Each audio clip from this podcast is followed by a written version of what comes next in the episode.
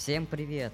Это подкаст «Угол зрения», в котором ученики и учителя школы «Учим знаем» рассказывают об учебе, своих увлечениях, интересах, мечтах. Я его ведущий, ученик 9 класса Радмир Заманов. В эфире специальный выпуск нашего подкаста «Спроси эксперта». Сегодня у меня в гостях заместитель руководителя проекта «Учим знаем» Дауев Иван Юрьевич. Здравствуйте, Иван Юрьевич. Здравствуйте, уважаемые слушатели. Расскажите немного о себе. Как вы определились с выбором профессий? Всегда ли вам хотелось быть в педагогике? А на самом деле вопрос кажется простым, и в то же время он не совсем простой, потому что путь э, в педагогику, он начался в старших классах, когда мне больше всего из предметов стала нравиться история, и мой педагог, будем так говорить, вдохновил меня на то, чтобы я пошел и поступил в педагогический вуз. Ну а в ВУЗе уже любовь к предмету, к педагогике стала возрастать. Когда я оказался на практике, я понял, что мне интересно работать с детьми, что у меня это получается. Ну, а увлеченность предметом, она, конечно, поддерживала это устремление. Также в самом университете я вел большую общественную работу, участвовал в научном обществе, писал статьи. И я думаю, что все это складывалось так, что я должен был оказаться в школе. Ну, мне рекомендовали и мои преподаватели, э, говоря о том, что это действительно мое, и у меня это получается. Поэтому вот путь мой э, в педагогику, он был таким. Конечно, всем, да, кто чувствует, что он в чем-то силен, у него что-то получается, чтобы не тратил время на какие-то лишние движения, а занимался тем и развивался в этом рос. Сразу, как только он это почувствует. Вот я считаю, что я поздно достаточно почувствовал, только в старших классах. Спасибо за ответ. А ведь мне тоже нравится история. Сейчас вы являетесь заместителем руководителя проекта госпитальных школ «Учим знаем». Что входит в круг ваших обязанностей?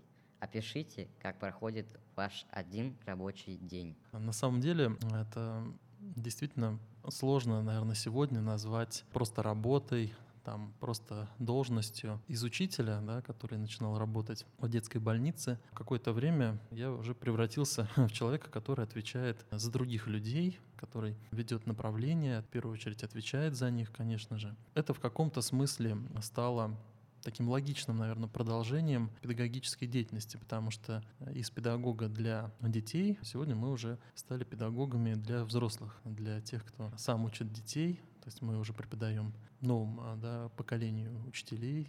Ну, как это известно, проект он развивается по всей нашей стране, уже за рубеж вышел. Только 60 школ мы открыли в Российской Федерации и уже вот 7 стран СНГ тоже работают с нами, и мы, конечно, передаем уникальный московский опыт госпитальной педагогики нашим коллегам в России и за рубежом. То, что касается моей работы непосредственной, и круга обязанностей. Я бы сказал так, что мой рабочий день, он, наверное, не заканчивается.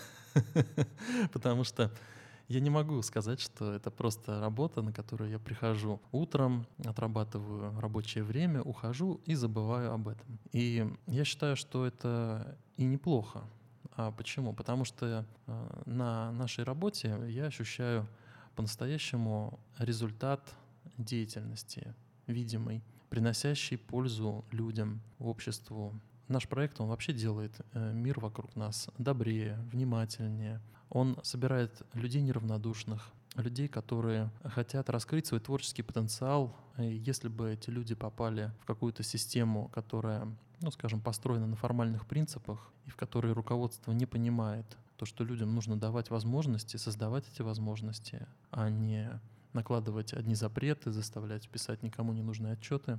Поэтому причастность вот к такому делу, она, конечно, вдохновляет. Мы занимаемся очень многими вопросами. Ну, в частности, я в проекте отвечаю за работу, конечно же, с нашими региональными партнерами по всей России. А, мы организуем взаимодействие и работу с нашими коллегами в странах СНГ. Мы ведем работу с нашими средствами массовой информации, представляем проект в средствах массовой информации, так скажем, занимаемся информационной политикой, рассказываем о школе, о наших ребятах, вообще о госпитальной педагогике. И безусловно, большим таким направлением, которое стало развиваться в последние годы очень активно, это направление научного осмысления, что такое госпитальная педагогика. Потому что наши педагоги, они не только практики, они не только люди, которые работают с детьми, они еще и в каком-то смысле исследователи. Да? Кто-то действительно поступает в вузы, выбирает э, темы исследований, именно работу с детьми, находящимися на длительном лечении, защищают магистерские диссертации,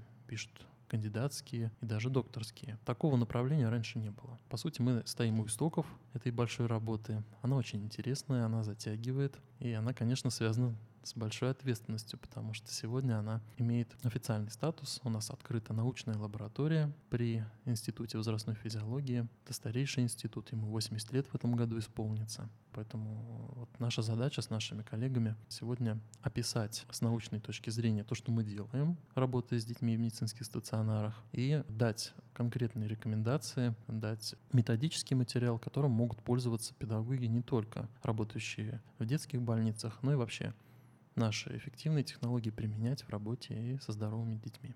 Спасибо за такой интересный ответ. А также мы знаем, что недавно вы были на фестивале родных языков «Языковое богатство России» в Якутии. Можете про него нам рассказать что-нибудь? Да, благодарю вас за этот вопрос. Действительно, одним из таких крупных направлений э, нашей работы является поддержание различных социальных инициатив и вообще развитие проектов, э, которые связаны с государственной политикой э, нашей страны. И одним из таких крупнейших направлений является, конечно, поддержка национальных языков. У нас в России да, почти 200 языков э, различных. И дети, которые лечатся у нас на площадках, конечно, представители всех языков. Для нас особенно важно было открытие этого фестиваля именно в Республике Саха-Якутия. Там наша площадка действует с 2018 года на базе Национального центра медицины. Якутия, она славится, конечно, своими традициями, сохранением культуры родной язык, языка, конечно, в первую очередь.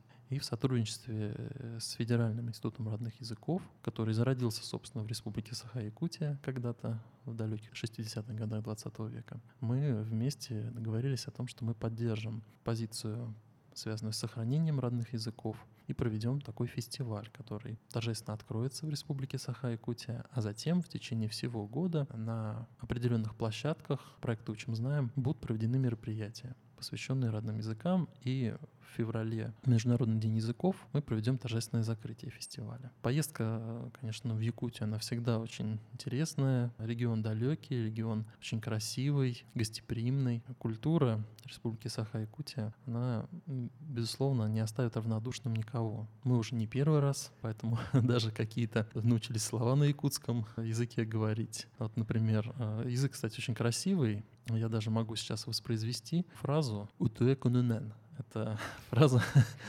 «Здравствуйте» на якутском. Каждый язык, он по-своему прекрасен. И, конечно же, наши дети, которые лечатся от тяжелого заболевания, поддержка на родном языке, она как-то ближе доходит, отзывается в душе. Мы стараемся кружить э, вниманием вот из позиции родного языка, потому что все дети, они хотят домой скорее домой, к своим родным, близким, свою родную землю. Поэтому для нас это очень важно.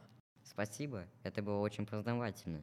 А также хотелось бы узнать, какими качествами нужно обладать в вашей профессии. А если говорить о качествах, которые необходимы а, в нашей работе. Безусловно, мы всегда, когда говорим об, учи- об учителе, о педагоге, который работает в детской больнице, а базовыми качествами, конечно, являются его профессиональные компетенции, и мы проводим очень много работы, работая над повышением качества работы, эффективности с нашими кадрами. И, конечно, э, одним профессионализмом невозможно обойтись. Немаловажным, а, я думаю, что это равноценно, должно быть внутреннее состояние человека, его искреннее желание помогать, быть полезным, уметь проявлять заботу, внимание, эмпатию и при этом не терять чувство самообладания быть человеком, который постоянно над собой работает, который может посмотреть на себя со стороны, который э, будет не рассказывать, как правильно делать, а будет подавать пример, как нужно это сделать, и э, не будет ждать, стоять, что кто-то другой за него откроет дверь ребенку, который на коляске там или с инфузоматом заходит в школу, который, да, увидя какую-то важную деталь, обязательно подойдет и сделает. В этом, наверное, кроется то самое, когда мы говорим, кто такой госпитальный педагог, кто тот человек, который работает в проекте «Учим, знаем», потому что писать, ну, можно на самом деле словами, но важнее, наверное, увидеть, как человек действует себя в той или иной ситуации. Благодарю за ответ. Наш подкаст выйдет в преддверии выпускного у 9 и 11 классов. Что бы вы хотели пожелать нашим выпускникам? Поскольку сам ну, тоже долгое время проработал с ребятами, готовил к экзаменам успешно. Они сдавали историю, общество знания. Для меня, конечно, это всегда так волнительно, несмотря на то, что, да, уже какое-то время я не веду занятия с ребятами. А я сам не раз посещал выпускные и видел эти эмоции, этот э, момент, который он должен быть у каждого человека, и насколько вот действительно я постоянно восхищаюсь э, нашим проектом, да, вот удивительным, какие важнейшие темы он затрагивает. И наши ребята, которые выпускаются, они ведь поступают в вузы, они продолжают жить. И даже сегодня мы знаем примеры, когда они становятся уже и госпитальными педагогами. То есть те, кто закончил нашу школу, настолько ее полюбили и почувствовали, что они могут быть здесь и хотят, самое главное, быть здесь. Они делятся уже вот своим уникальным опытом и помогают другим ребятам. Я бы хотел, конечно, первую очередь пожелать всем выпускникам, вообще всем крепкого здоровья. Знаю, что сейчас идет пора экзаменов, и особенно важно, чтобы все экзамены были сданы успешно. Наша команда педагогов поддерживает наших ребят, врачи, конечно, родители. Мы все с нетерпением ждем, когда же пора экзаменов пройдет.